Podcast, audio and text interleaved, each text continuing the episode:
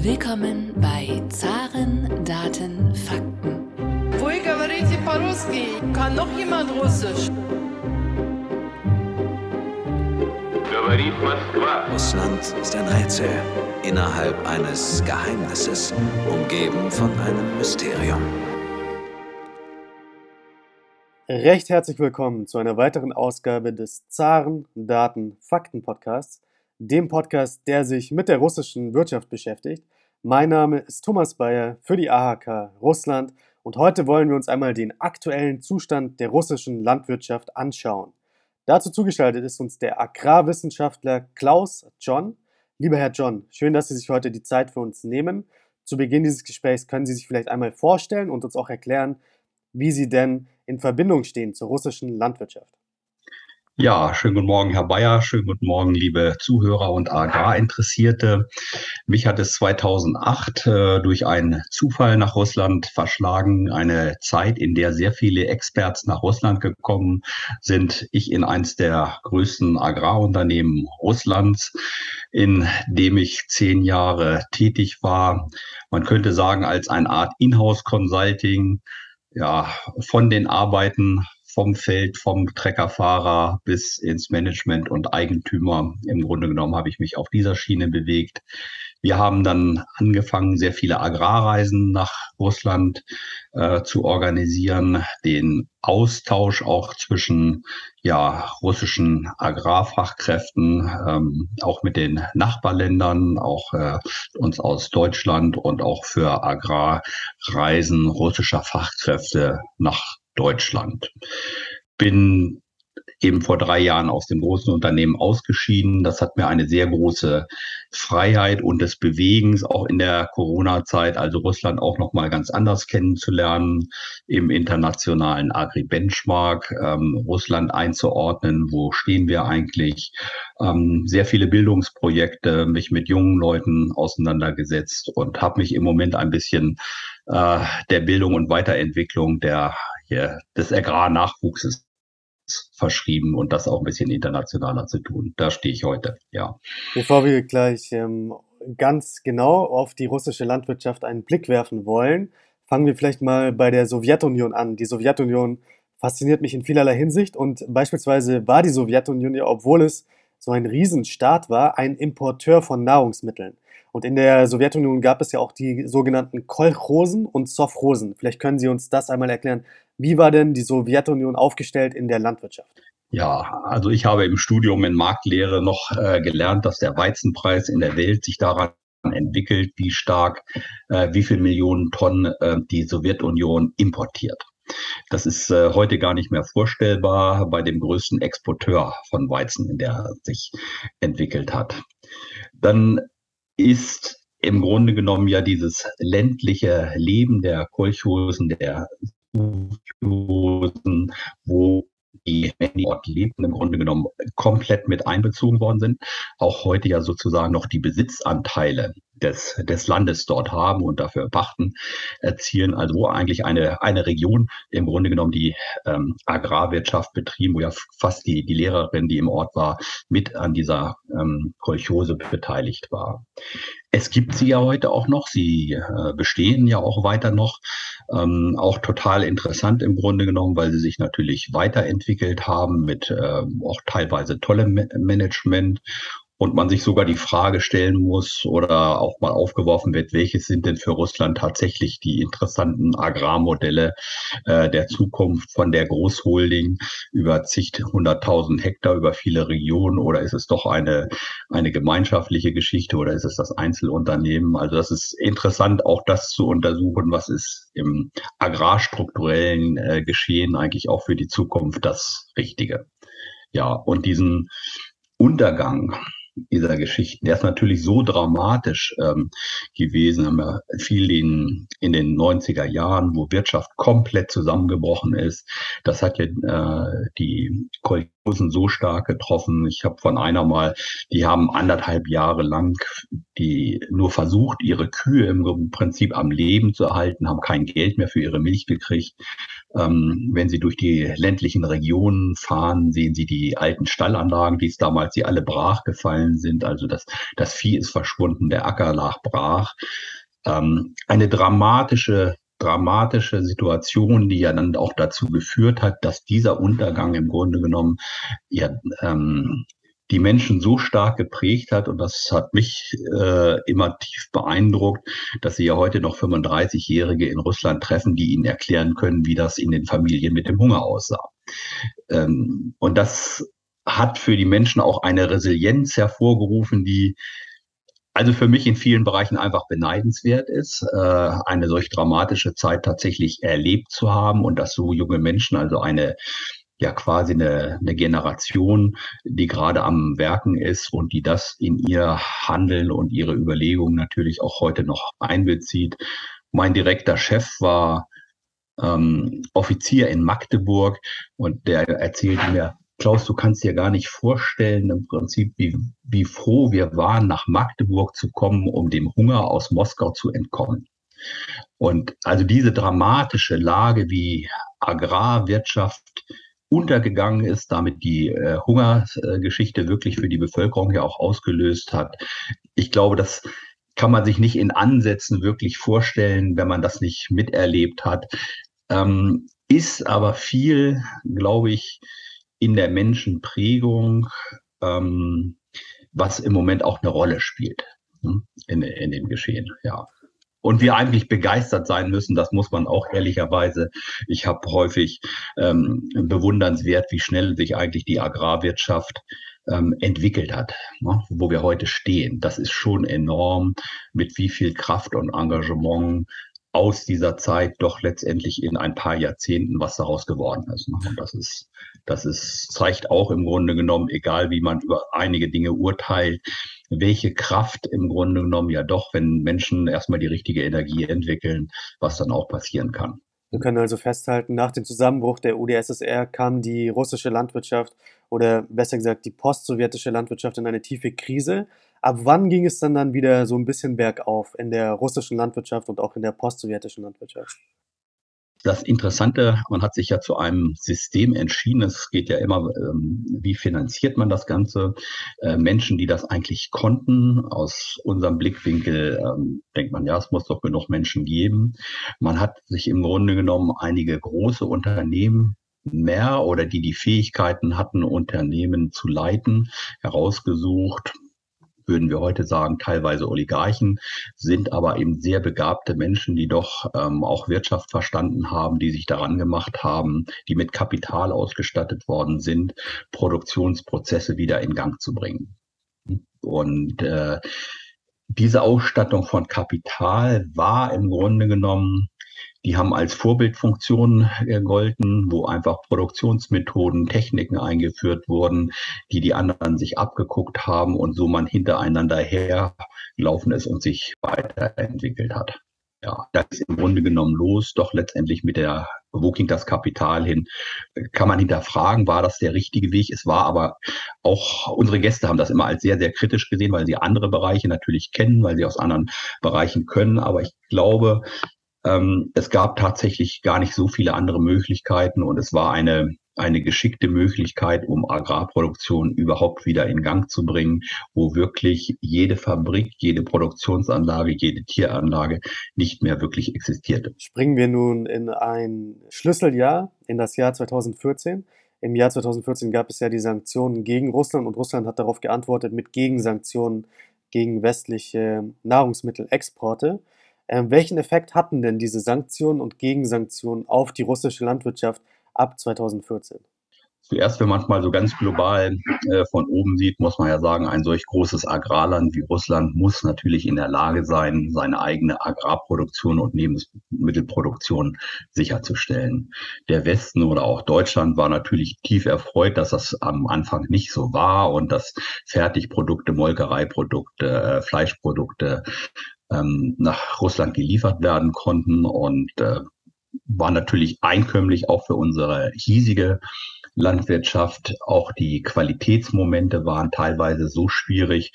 Ich kann mich erinnern, dass selbst 2008 äh, ein Unternehmen aus äh, Moskau mal sagte, wir können nur Fleisch aus Deutschland beziehen, sonst äh, können wir unsere Würstchen nicht so herstellen, wie wir das wollen in der Qualität.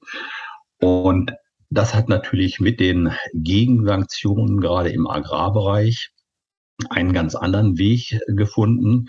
Man könnte sagen, die deutsche Wirtschaft wurde umgeschiftet, äh, dass es nicht mehr die, die Nahrungsmittel waren, sondern dass im Grunde genommen die gesamte Industrie der Agrarproduktion, also Landwirtschaft und Ernährungsindustrie, ja, ich würde es, glaube ich, fast einschätzen, dass die Wertschöpfung für Deutschland eher größer geworden ist als schwächer, also eher als Gesamtheit Deutschland eher Sanktionsgewinner, weil man an dem Aufbau dieses gesamten Geschehens so stark mitgearbeitet hat und sich auch ganz andere Verhältnisse ergeben haben, dass für Deutschland selber diese Sanktionen nicht problematisch waren, für Russland ähm, die Möglichkeit, weil Russland natürlich ein reiches Land ist und das Ganze auch mit Geld untermauern konnte, wirklich diesen Aufbau der Agrar- und Ernährungsgeschichte auch sehr, sehr schnell nach vorne bringen konnte.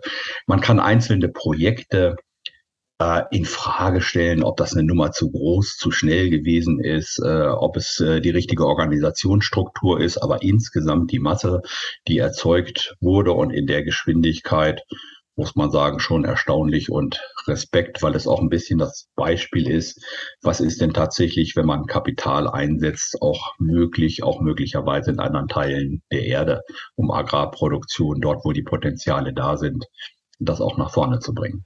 Es gibt ja das berühmte Beispiel des Käses. Äh, Russland hat dann ja seit 2014 versucht, seine eigene Käseproduktion zu starten. Das hat mit ein paar Anf äh, Anfangsproblemen natürlich äh, zu tun gehabt, aber mittlerweile produziert Russland ja einigermaßen essbaren Käse, kann man ja sagen. Welche anderen Nahrungsmittel ähm, hat denn Russland vor 2014 importiert und produziert jetzt diese Nahrungsmittel selbst oder exportiert diese Nahrungsmittel sogar?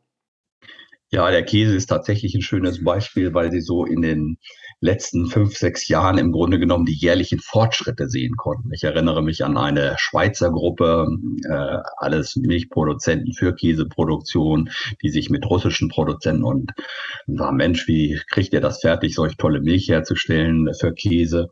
Und heute ist es eben möglich, wir haben russische Agrarleute hier gehabt, die bei Aldi und Lidl eingekauft haben, um sich den Käse anzugucken, also die aus Molkereibetrieben kamen, sagt Mensch, das wollen wir auch mal herstellen. Ja, und man hat das heute geschafft. Und ähm, aber eben auch, wir, wir müssen ja schon sehen, wie stark ist Deutschland in der Ernährungswirtschaft insgesamt. Ähm, was gehört da alles äh, dazu, eine Molkerei auszustatten, die Fachleute, ähm, die das auch hinkriegen, die Produktionsprozesse bis in die Verpackungsindustrie hinein. Ähm, da hat man fleißig mitgeholfen und ich glaube, das ist sogar so ein bisschen patriotisch, dass man alleine auf, auf Käse oder die wertvollen Nahrungsmittel auch natürlich die da sind und auch ein Ausdruck von, von Entwicklung und und Wohlstand guckt man sich ganz aktuell an, sagt man hart, welche äh, Preise da dran stehen. Also für den normalen russischen Bürger ist das ein, ein hartes Geschehen, diese hochwertigen Nahrungsmittel sich auch äh, zu leisten. Aber das ist dann ein nächster Schritt. Äh, das haben ja auch viele Menschen in der Welt noch vor sich. Ja, und viele andere Sachen. Ja, es, es ist, wenn die, die ähm, die, die ganze Backwarengeschichte, wie sich das entwickelt haben, dass es auf einmal Bäcker, Backstraßen in den, in den Läden gibt. Vielleicht so in den letzten drei, vier Jahren hat sich das entwickelt. Ähm, die ganzen Zusätze, um vernünftige Wurstgeschichten äh, herzustellen. Dann natürlich auch lokale Geschichten. Also das Angebot an, an Nahrungsmitteln ist, glaube ich, nicht mehr ein, ein wirkliches Problem. Es ist das einzige Problem, was natürlich wirklich sich eher verschärft, ist die Kaufkraft der Bürger und die äh, zurückgehenden Einkommen. Und darunter leidet natürlich auch die Wertschöpfung äh, der Produkte, also am Beispiel Milch. Ähm, die russische Landwirtschaft kriegt einen deutlich höheren Milchpreis ausgezahlt, als es in, in Deutschland ist. Ähm, aber die Wertschöpfung, das, was mit der Milch gemacht werden kann, das muss eben Milchpulver sein, das äh, ist Frischmilch und nur ein kleinerer Anteil kann wirklich in diese hochwertigen und damit stimmt die Wertschöpfung so nicht. Und äh, das System macht es für die, für die Menschen eben wahnsinnig teuer. Also auch ein Liter Milch kostet aktuell in, äh, in, in Russland im ganz normalen Supermarkt etwa 30 Prozent mehr, als er in, in Deutschland kostet. Und in Deutschland spricht die Agrarwirtschaft von einer sehr auskömmlichen Lage im Moment. Damit meinen sie eigentlich, wir haben viel, viel mit unseren Steuerberatern und unseren zukünftigen Investitionsplänen zu tun. Mm, das ist in Russland anders. Trotz der hohen Preise ähm, ist das alles noch sehr schwierig, dass das Gesamtgeschehen rund läuft. Jetzt ist Russland ja als größter Flächenstaat der Erde circa 48 mal größer als Deutschland. Jedoch sind viele der russischen Flächen nicht ähm, für die Agrarwirtschaft nutzbar. Wie groß ist denn äh, insgesamt die Anbaufläche in Russland? Und vielleicht nehmen wir auch noch die Ukraine hier mit rein in die Gleichung ähm, im Vergleich zu Deutschland und auch der gesamten Europäischen Union. Wenn Sie das mal so sehen, die Ukraine ist etwa das Doppelte an Agrarfläche von Deutschland. Das ist also schon mal, wir fühlen uns ja auch schon relativ stark, wie viele Menschen wir hier in, in Deutschland versorgen. Ähm, Russland ist etwa die Agrarfläche äh, der EU, aber mit einem wesentlichen Unterschied. Wir haben in der EU eine Durchschnittsbetriebsgröße von etwa 17 Hektar und wir haben auf 90 Millionen Hektar in Russland eine Durchschnittsgröße von 2500 Hektar. Das heißt, es ist ein prädestiniertes Land, um hocheffiziente Landwirtschaft und Feldproduktion ablaufen zu lassen. Ähm, das ist also komplett anders. Und ähm, da sind natürlich auch die, die Potenziale und das, was sich so in den letzten Jahren entwickelt hat, dass Menschen genug Fläche haben, äh, davon wirklich komplett leben können. Das sieht ja in Europa anders aus, äh, dass es viel Nebeneinkünfte sind. Also sind die Grundlagen für eine hoch, hoch interessante im Prinzip Landwirtschaft, die noch in der Entwicklung ist, aber natürlich die Potenziale und diese Potenziale haben natürlich auch viele Unternehmen gesehen für die Zukunft. Und das kommt natürlich im Moment ein bisschen ins Stolpern. In der Ukraine und auch in Russland gibt es ja die sogenannten Schwarzerde-Regionen. Was hat es denn mit dieser schwarzen Erde auf sich? Als Laie hört man immer wieder schwarze Erde, aber was bedeutet es dann ganz äh, konkret? Also das, das Wesentliche ist, dass die Schwarzerde, ähm, diese Bedeutung schwarz kommt von den Humusanteilen und Humus wird so, jeder, der auch was mit dem Garten zu tun hat, verstehen, das ist etwas äh, sehr nährstoffreiches, fruchtbares, hält über lange Zeit äh, riesige Wassermengen auch. Also das heißt, das Wasser, was jetzt im Sommer fällt, ähm, steht im nächsten Frühjahr noch zur Verfügung, weil es im Boden gespeichert werden kann. Äh, die Nährstoffe, die auch ohne Düngung geliefert werden können, sind einfach gigantisch. Das kann von einem Sandboden, also der jetzt nicht so nährstoffreich von Natur aus ist, das sind also Dimensionen an natürlicher Ertragsböden einfach hergeben.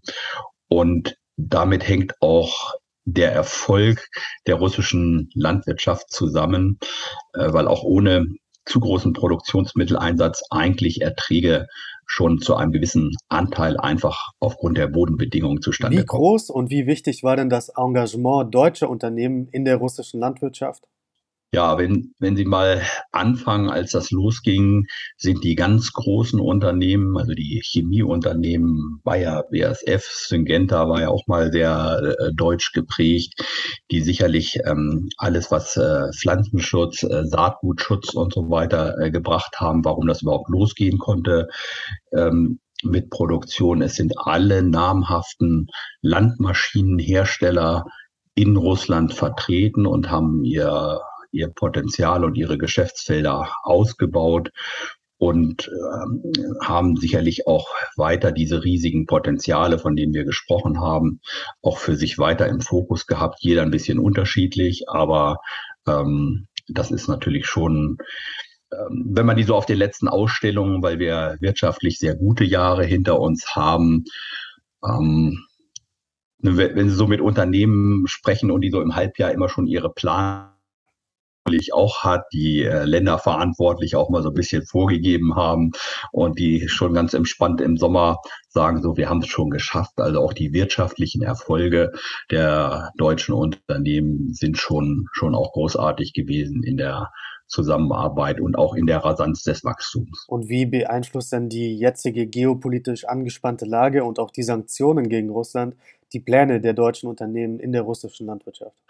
Wenn man mal, es sind ja ganz viele unterschiedliche Bereiche, die man äh, da ansprechen muss. Das eine sind die Finanzgeschehen, äh, die sicherlich das ganz normale wirtschaftliche Arbeiten für viele sehr schwer machen nicht mal, dass es manchmal nicht möglich ist, aber das ist äh, Vertrauensverlust. Wo ist jetzt gerade mein Geld und wie viele Wochen dauert das äh, mit äh, Überweisungen? Dass natürlich auch äh, bei den Währungsschwankungen vorfinanziert werden. Also wenn man alleine so dieses Geldgeschehen, ähm, wie viel das auch durcheinander bringt, das ist sicherlich so, es sind die Logistikwege, die Logistik wie ähm, Organisation, dass auf einmal an den Grenzen umgeladen werden muss, diese Schwierigkeiten, die dadurch entstehen, die Versicherung von, äh, von Waren, äh, was da alles abläuft, das ist erstmal so, so ein Prozess, an den denkt man im Moment erstmal, man denkt immer gleich an Sanktionen Sanktionen, dann ist es natürlich so, dass mit den Sanktionen im Grunde genommen ja der Agrarbereich oder die Nahrungsmittelproduktion nicht äh, getroffen werden sollte.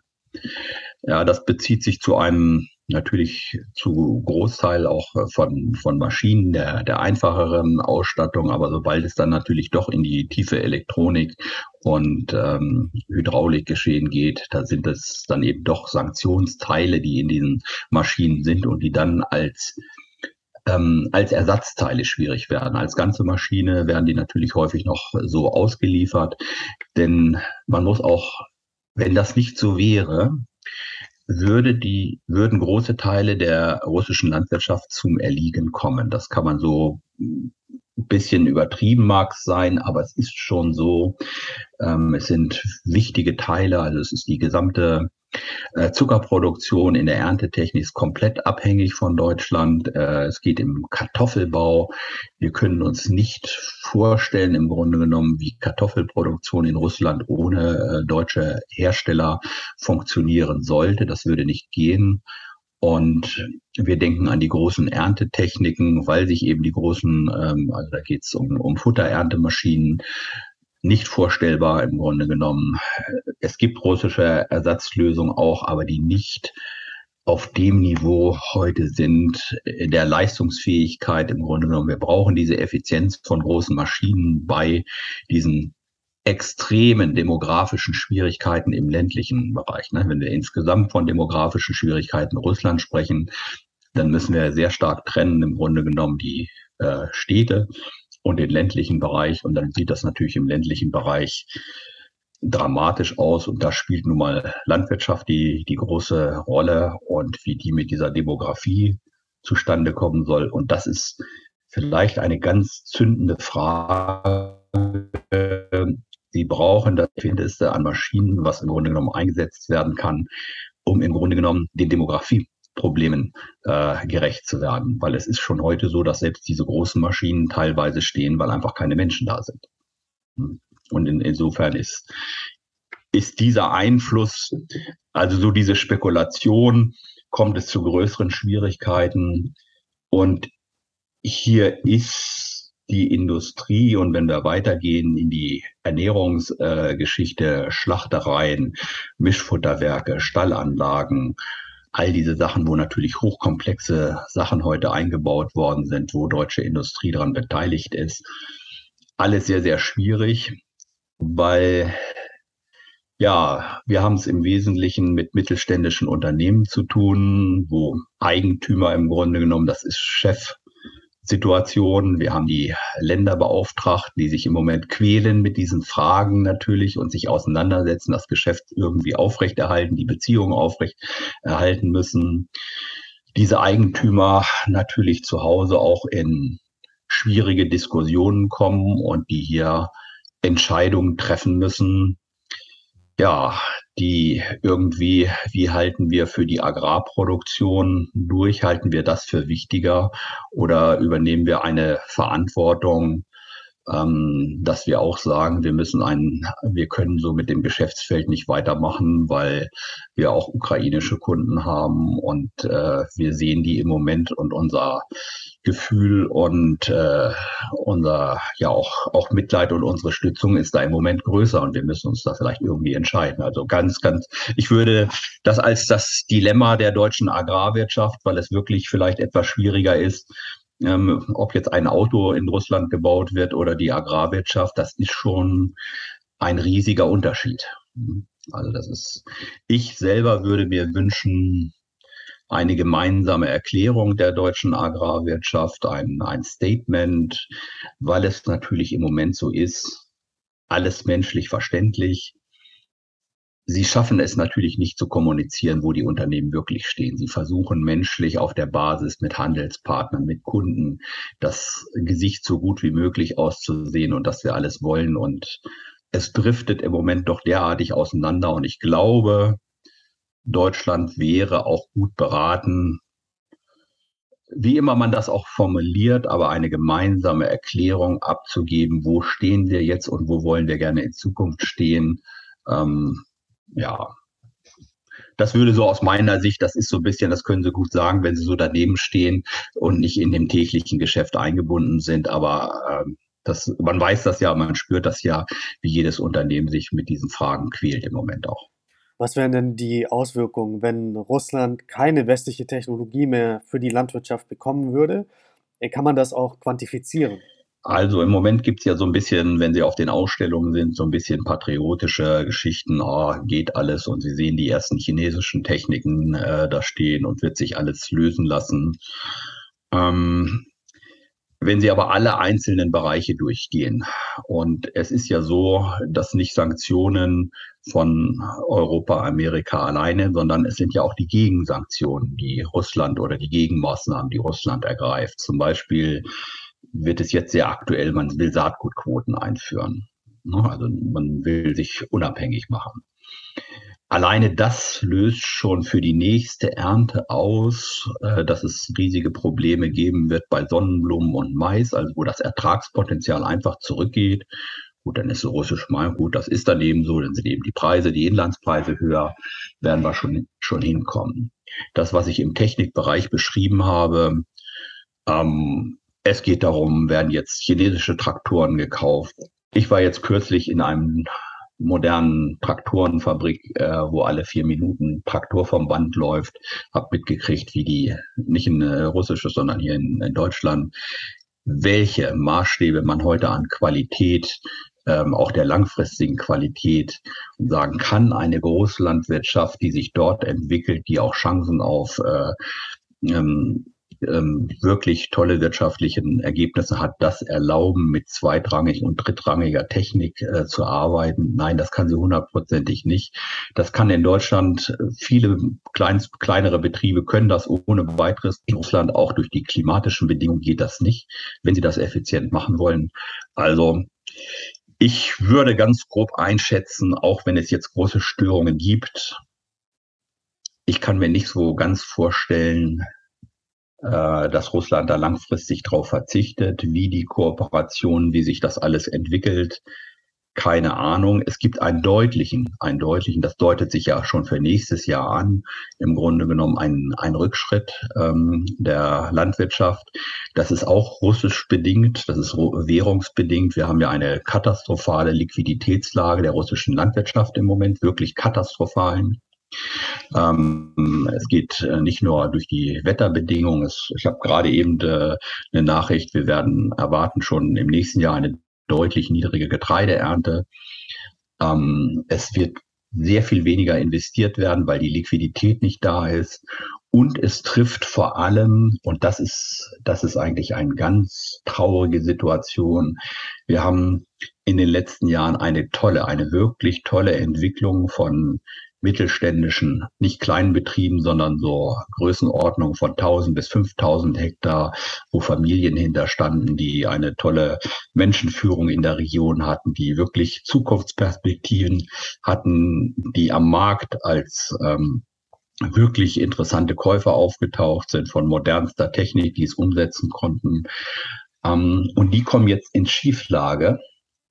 Die ganz Großen werden schon ihre Wege finden. Ich sage, da gibt's genug Konten aus Moskau, von wo das Geld überwiesen werden. Da gibt's Bankenunterstützung, da gibt's Hilfe in Bürokratien. Die sind teilweise integriert, die machen ihre Gewinne woanders. Das wird nicht so das Problem sein, aber die die jetzt sich gerade aufbauenden nachhaltigen Unternehmen, die auch sicherlich zu einer Stückkostenproduktion und niedrigen Stückkosten beitragen und beitragen würden in Zukunft, die kommen gerade in Schleuder. Jetzt schon. Jetzt schon. Und mhm. es ist ganz schwer vorherzusagen, wie im nächsten Jahr die Marktbedingungen aussehen. Sollten die Marktbedingungen, und das hat natürlich viel mit dem Rubelkurs zu tun, äh, denn der Rubelkurs schwächt ja im Grunde genommen die Agrarwirtschaft des Exportes immens. Also der starke Rubelkurs, meinen Sie, dass der Rubel so stark ist? Der, der starke Rubelkurs, der führt dazu, dass bei einer Weltlage, die wir im Moment, die ja gigantisch ist an Weltmarktpreisen, also Sie müssen sich vorstellen, in, in Deutschland ist es wirklich so, die ähm, Unternehmen in Europa Europa, die verdienen im Moment wirklich gutes Geld. In Russland ist es so, ähm, die Tonne Getreide kostet in Voronezh 200 Euro weniger als in, in Rostock. Und das äh, nun sind natürlich die Produktionskosten geringer, aber das ist natürlich auch für die russische Landwirtschaft nicht durchzuhalten. Und es ist vor allem nicht für die durchzuhalten, die noch nicht auf dem höchsten Produktionsstand und Wissensstand waren. Und dieser Wissensstand ist so oder so etwas, was und ähm, Sie fragen im Grunde genommen, was würde passieren, wenn die deutschen Unternehmen sich zurückziehen? Jedes Produkt, jedes Produkt, das aus, egal aus welchem Land geliefert hat, einen hohen Anteil von Dienstleistung und Wissensvermittlung. Dadurch, dass wir in, in Russland ein sträflichst vernachlässigtes Ausbildungssystem von Universitäten, nicht Umsetzung von dualen Ausbildungssystemen haben, haben wir im Grunde genommen, müssen Unternehmen sich selbst entwickeln, selber eigene Bildung. Und diese Bildungssysteme sind im Wesentlichen von Unternehmen mit ihren Produkten ähm, auf den Weg gebracht worden, natürlich auch durch die neuen Medien äh, digital, da ist viel erreicht worden, viel gemacht worden. Und wenn man nur das annimmt, dass diese Weiterentwicklung einfach stockt, und sie stockt natürlich, weil man das Engagement mit Marketingveranstaltungen, internationalen Reisen und Messen und so weiter, das findet nicht mehr statt. Also wenn Sie da nur anfangen, rumzubasteln, was heißt das eigentlich? Dann heißt es, diese Isolation, die auch dort einfach schon aufgrund der aktuellen Lage stattfindet, hat schon einen, einen Stopp, einen deutlichen Stopp im Prinzip in der Weiterentwicklung. Sie könnten jetzt, wenn Sie so global sagen, na, vielleicht aktiviert das Eigeninitiative und Dinge in Russland, die wir so noch gar nicht erahnt haben. Das muss man sagen, für die Welt ist das wichtig, dass das passieren würde. Ähm, ich habe gerade gestern, vorgestern auch noch mit Leuten gesprochen, die sich ähm, entfernt haben, ja aus dem Agrarbereich die sich dem entzogen haben. Also die sehen das schon sehr, sehr schwarz, also mhm. wie diese Entwicklung weiterlaufen könnte. Äh, welche Nahrungsmittel bzw. Rohstoffe für Nahrungsmittel exportiert denn Russland auf den Weltmarkt? Vielleicht können wir hier auch mal den Vergleich mit der Ukraine wagen. Also welche Rohstoffe für Nahrungsmittel bzw. Nahrungsmittel ähm, exportiert die Ukraine auf den Weltmarkt und welche Länder sind denn auf diese Exporte insbesondere angewiesen? Also die Ukraine ist eben sehr, sehr stark im, im Getreide und bei den Ölsaaten, also Sonnenblumensaaten. Die ist weniger stark, weil sie auch nicht so viel Kapital hatte. Die hat diesen Tierbereich nicht äh, ausbauen können und, und hat ihn nicht so stark oder ist teilweise auch sogar zusammengebrochen. Und Russland hat sagen wir mal, was kommt da ergänzend hinzu, hat durch diese äh, großen, massiven Integrationsholdings, äh, ist auch im, im Fleischbereich, mittlerweile im Schweinefleischbereich, im Geflügelbereich als Exporteur geworden. Und es sind natürlich doch äh, bei beiden zielt erstmal, weil das für die Welt so entscheidend ist, ähm, die, äh, die Weizen und für die für die Zunahme, wo die Welt im Grunde genommen Probleme kriegt. Das sind die, die Öl- und Eiweißsaaten. Wir werden weniger von der Weltversorgung wahrscheinlich, dass wir also diese reinen Stärke, also Mais, Getreide und die Dinge, das wird möglicherweise das Problem nicht so wie die Eiweißversorgung äh, Produkte und es geht aber auch um Eiweißpflanzen, wo noch riesige Potenziale auch sind möglicherweise. Also auch das Umschiften noch zu mehr Ölsaaten in, in Russland ähm, ist, ist denkbar und war auch sozusagen auf dem Weg.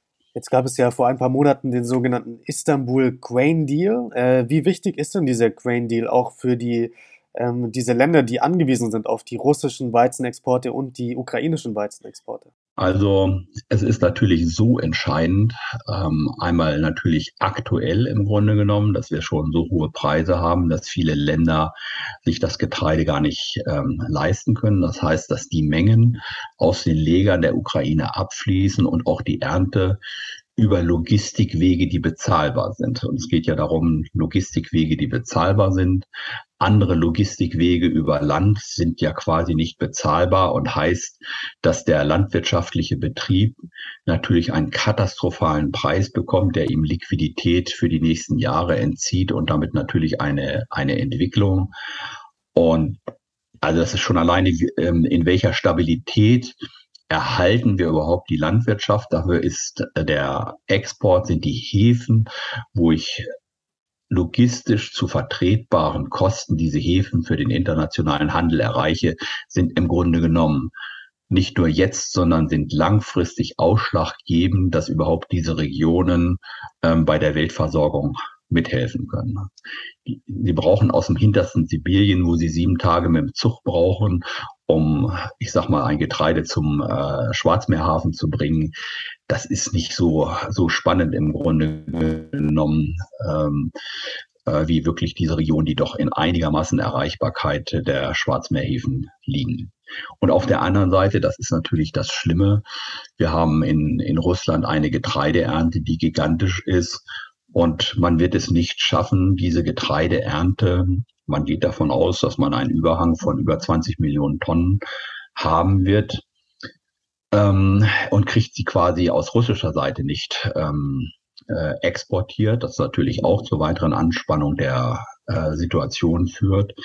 Und das sind auch alles selbstgemachte Leiden natürlich, äh, warum das alles nicht, äh, also im Grunde genommen ist es eine Katastrophe für Russland, was sie sich selber angetan. Äh, das ist die, das ist die Währung, das ist der eigene Zoll, den sie darauf setzen, mit dem Ziel natürlich die eigene Inflation niedrig zu halten, aber sie schwächen natürlich die, die Landwirtschaft massiv damit und müssen natürlich irgendwie anders wahrscheinlich das Geld da wieder reinschieben, weil man die Inflation, den Effekt hat man natürlich, den, die federt man ab.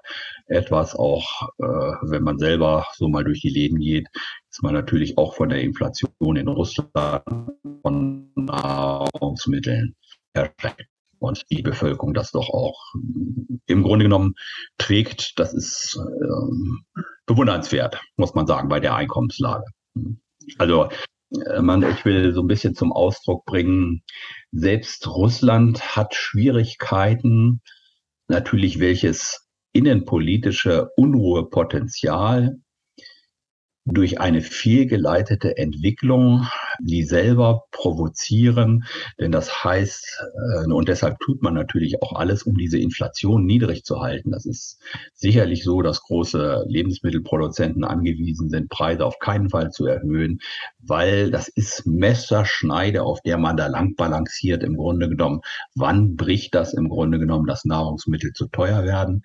Und diese Situation in Russland, im Grunde genommen in einem ja doch reichen Land. Und wenn wir uns dann äh, mit dem Blick auf die ärmeren Länder zuwenden, wo wirklich die Existenz von Menschen gefährdet ist und sie ist, äh, wenn der Getreidedeal, wenn da Millionen Tonnen nicht rausgehen aus dieser Region, ist es so und es führt ja wenn man es jetzt sagt, ja gut, Hunger, äh, dann sind da eben, da haben wir uns ja schon dran gewöhnt, an die, die ist ja insgesamt in der Welt deutlich weniger geworden, wir haben ja viel erreicht und so weiter. Ja, dann ist das mal eben schlimmer, ist wie, äh, wie so eine Dürreperiode. Aber es ist ja so, dass sie die ganzen sozialen Unruhen, die davor passieren in den Ländern, womit sie ganz eindeutig zu rechnen haben. Und dieses Weltverständnis, hier nicht die richtigen Weichen gemeinsam zu stellen, dass das vermieden wird. das ist ja eigentlich noch, noch schlimmer im Grunde genommen als die kriegerische Auseinandersetzung, die wir im Moment haben. Wenn man das wirklich auf die Zukunft sieht, sind Nahrungsmittel, und da würde ich gleich nochmal was zu sagen, im Grunde genommen die Friedenspolitik der Welt, äh, wo wir unseren sozialen Frieden mit äh, gewährleisten können. Und da spielen diese beiden Regionen eine unwahrscheinliche Rolle. Und da spielen wir im Grunde genommen auch als Deutschland eine große Rolle, weil wir da helfen, Stückkosten, Produktionsrichtungen auch entsprechend mit zu unterstützen, dass das überhaupt alles gewährleistet werden kann. Was würde denn passieren, wenn jetzt aus Russland und auch aus der Ukraine keinerlei Nahrungsmittel oder Rohstoffe für Nahrungsmittel mehr an Länder geliefert werden könnte? Naja, der Weltmarktpreis würde weiter explodieren. Sie kriegen ja nur, wenn wir alleine die, die Diskussion in Deutschland, was ja ein bisschen paradox ist. Wir gehören zu einer Milliarde von Menschen, die in einem Wohlstand sich tummeln und leben, der im Grunde genommen, wenn sie in einem russischen Dorf sitzen, äh, Kopfschütteln äh, auslöst und sagen, boah, äh, mit, mit den Einkommen und was man sich so erlauben kann und gehen selbst in den kompletten asiatischen Bereich, die sich unwahrscheinlich äh, entwickelt haben. Sie gehen nach Afrika. Welche Not das auslöst und Manipulation möglich natürlich. Manipulation möglich. Also es ist schon schrecklich anzugucken. Die russischen Verbindungen nach Mali sagen, na gut, wir liefern euch in Zukunft Weizen und Waffen. Und schon mit dieser Kombination Kombination des, des beiden fast sagt, wir nutzen das, um die Konflikte der Welt ein bisschen in unsere Richtung zu beeinflussen. Ist, ist dramatisch, aber man, man spielt da ja mit. Man spielt da ja mit und äh, das ist im Grunde genommen das Fatale, dass wir an dieser Region, die eine solche Kraft äh, im Grunde genommen im Moment an den Weltmärkten haben, merken, äh, wir haben sicherlich als normale Bürger im Moment so den, dieses Energiegeschehen im Fokus, aber gar nicht verstehen im Grunde genommen, welches Machtspielchen sich noch um Nahrungsmittel ähm, äh, da auch noch entwickeln könnte und man damit äh, die ärmsten Länder in eine Manipulationsmasse hineinzieht, ähm, die, die da sch natürlich schwach sind.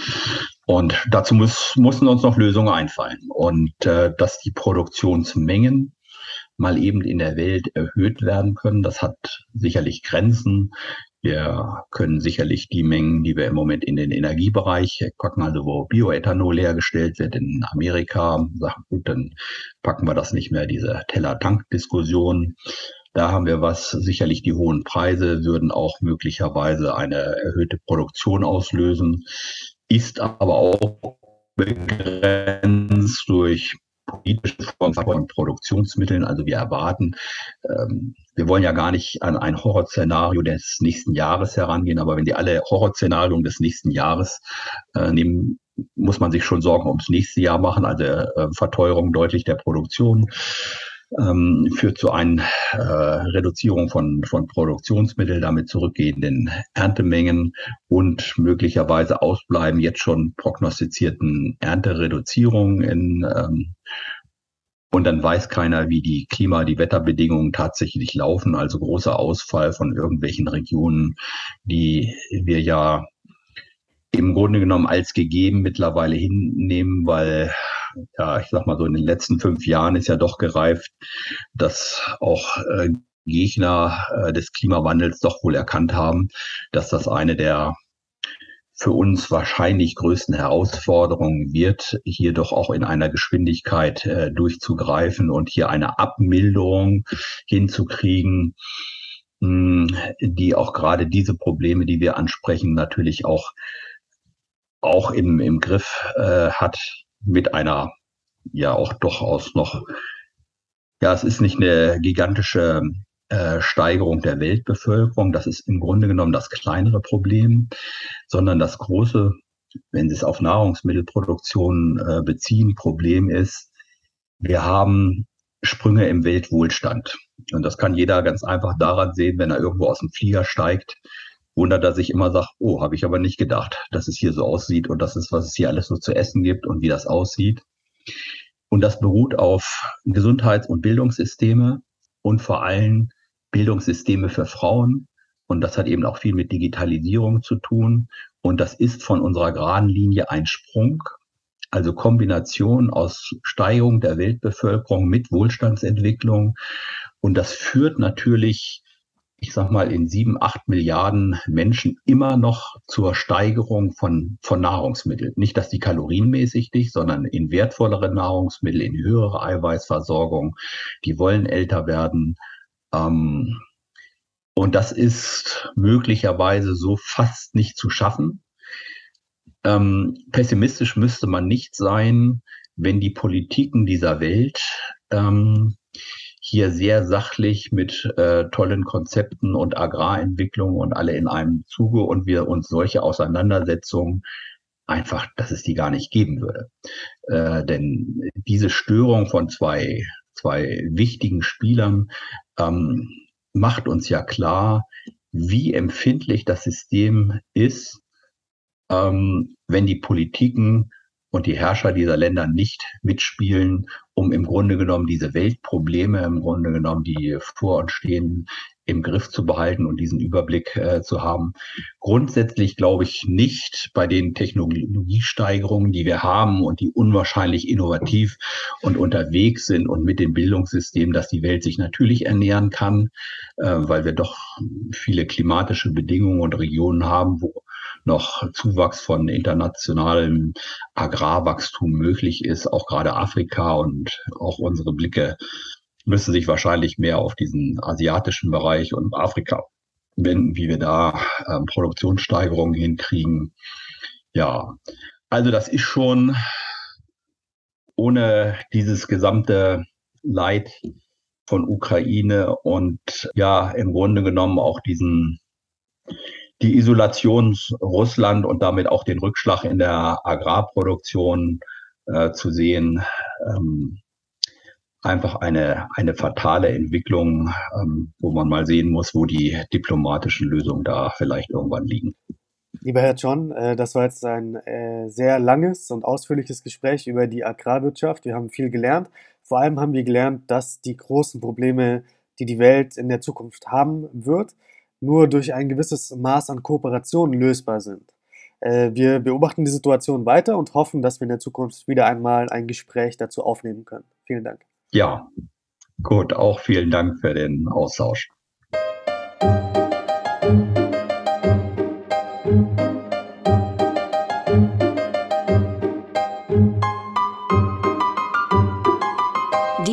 Podcast wurde präsentiert von der Deutsch-Russischen Auslandshandelskammer. Die Deutsch-Russische Auslandshandelskammer ist mit 1000 Mitgliedern der größte ausländische Wirtschaftsverband in Russland.